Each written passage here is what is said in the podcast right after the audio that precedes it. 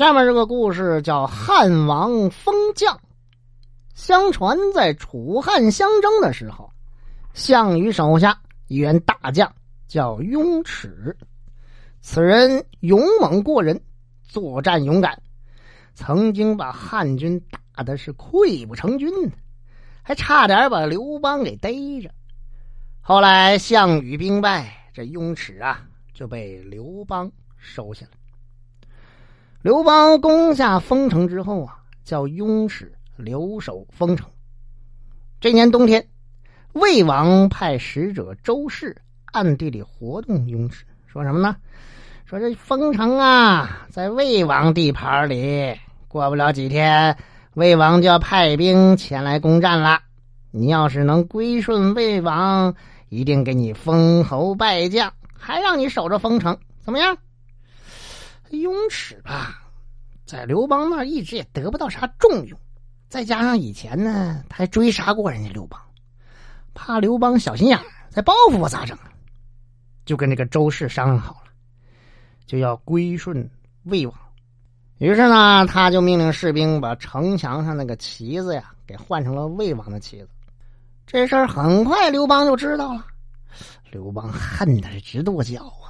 但当时他也是兵力不足啊，一时间也没什么办法。后来刘邦的势力是越来越大，他就调动大军攻破封城。雍齿率领败军逃到魏王那儿，刘邦是穷追猛打，渡河继续打魏王。魏王哪挡得住啊？只好投降了。这雍齿啊，也无可奈何的跟着魏王又投降刘邦了。后来，在一些小规模的战斗当中啊，也给刘邦出了不少力。但是刘邦啊，对雍齿这个人比较反感。你看他啊，一会儿投降我，一会儿又反我，一会儿又投降我，没准哪天他又反我了呢。不行，这人我得收拾掉他。不过现如今不能动他呀，现在天下刚刚平定，不稳当啊。行啊，再留他几天吧。暂时呢，就对他不加理睬了。但等着刘邦一统江山、称皇帝之后啊，这局势也稳定了，就琢磨了，琢磨非得把这个雍齿收拾了。这消息啊，也不知怎么的就走漏了。雍齿知道了，吓得吃不下饭，睡不好觉，心里也做最坏打算了。真不行的话，等着他收拾我，还不如我先反了他呢。后来刘邦觉得，你说我这个王该封的都封了。该进爵的就进爵了，该加官的就加官了，天下太平了。我该溜达溜达玩了。这一天，就在宫殿的一个高楼上玩呢，玩着玩着，哎，看到三五成群那些将官就在那儿说悄悄话，搁那议论什么事呢？嗯，等他回去之后呢，就召见萧何、张良，就问这些将官搁那说啥呢？知道吗？哎呀，陛下。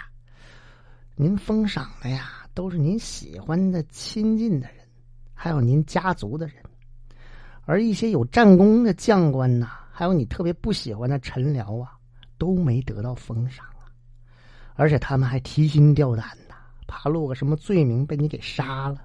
所以呀，他们都有谋反的意思啊，要么谋反，要么就潜逃外地。你说这事儿要发生，后果不堪设想。所以，一臣之见，把这些将官也好歹分封些什么官职，让他们心也拢一拢，避免一些不好的事情发生啊。呃，这个嘛，这刘邦反复思考思考之后说：“嗯，要说这些将官呐，我觉得雍齿这小子最可恨，出尔反尔，一会儿想我，一会儿烦我的。嗯，这个人。”我非要严加惩治不可。一听这话，萧何坐不住了。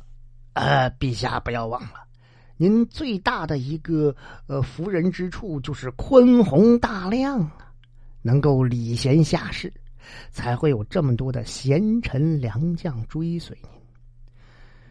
哎呀，其实大家都知道，你最讨厌雍齿，他这个出尔反尔，也确实大家都看到了。可是后来，他毕竟还是投靠您了，而且跟您也打了几场硬仗。以臣之见嘛，如果杀雍齿，还不如加封他。